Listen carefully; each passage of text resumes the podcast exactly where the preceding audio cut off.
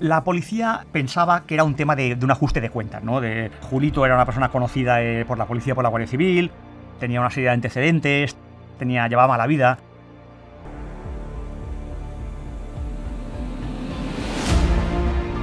Fue una emboscada mortal realmente. A este hombre le hicieron creer que iban a cerrar un trato con él y en realidad querían quitarlo del medio.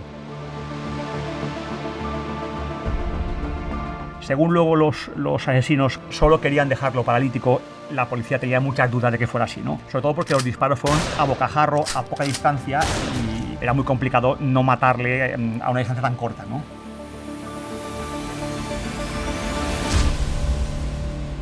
Crónica Negra, los sucesos que estremecieron Mallorca, con Javier Jiménez y Julio Bastida.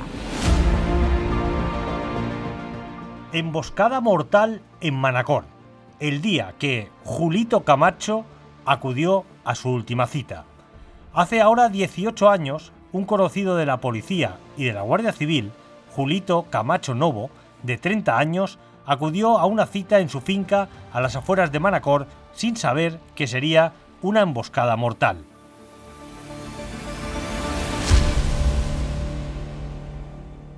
Hace ahora 18 años, este conocido de los cuerpos y fuerzas de seguridad del Estado acudió a una cita en una finca a las afueras de Manacor sin saber que sería su último día. Esta es la crónica de un engaño y asesinato a sangre fría que se saldó con la condena de los dos implicados, unos vecinos de Julito que según sus palabras solo querían darle un escarmiento. El 15 de octubre de 2005, un payés que paseaba por la finca de Escobetes, a las afueras de Manacor, detrás de esa torre dels energistas, reparó en un cuerpo sin vida, que presentaba al menos dos impactos de escopeta de caza. Javier Jiménez, cuéntanos, ¿cómo fue esta historia? Hola Julio. Pues mira, yo recuerdo lo que impactó en ese momento es que fue una emboscada mortal realmente. A este hombre le hicieron creer que iban a cerrar un trato con él, eran dos conocidos, y en realidad mmm, querían quitarlo del medio. Según luego los, los asesinos confesos, porque acabaron confesando, solo querían dejarlo paralítico y se fue de las manos el tema. Aunque en realidad la policía tenía muchas dudas de que fuera así, ¿no? Sobre todo porque los disparos fueron a bocajarro, a poca distancia y, claro, eh, era muy complicado no matarle eh, a una distancia tan corta, ¿no?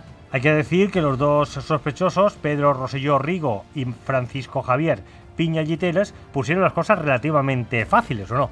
Sí, la investigación tampoco no fue muy compleja. Apareció muerto este hombre, lo encontró un, testigo de forma casual, ¿no? Quedó muy claro que había sido una emboscada, que le habían matado a sangre fría, a, a muy poca distancia, que era algo premeditado, ¿no? No, no algo accidental ni, ni, fruto de una pelea esporádica, sino algo bien planificado. Y bueno, eh, enseguida sospecharon de esta pareja porque los dos, tanto eh, Pedro como Francisco Javier, merodeaban por la escena del crimen. Esto es algo que ocurre habitualmente en, muchos asesinos, que tienen la imperiosa necesidad de ir al sitio, de volver, ¿no? Sitio donde han matado a la persona. Y, y a veces esto es su perdición.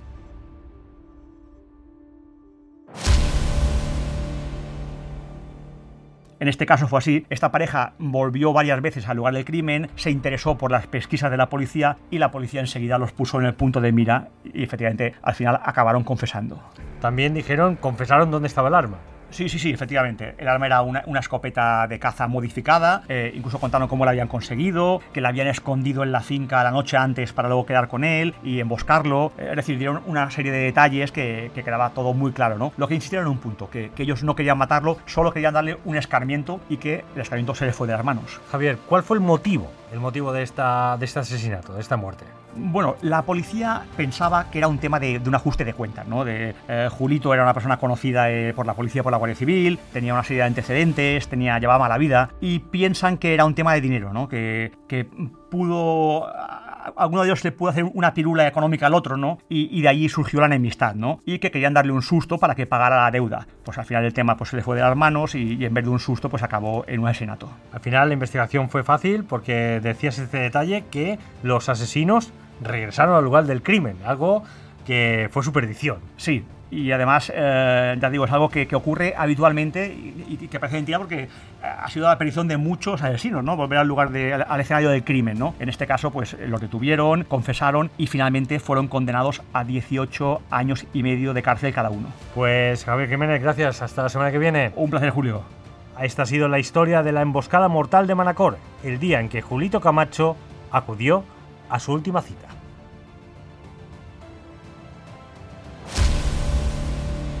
Crónica Negra, los sucesos que estremecieron Mallorca. Un podcast de última hora editado por Ainhoa Sanso.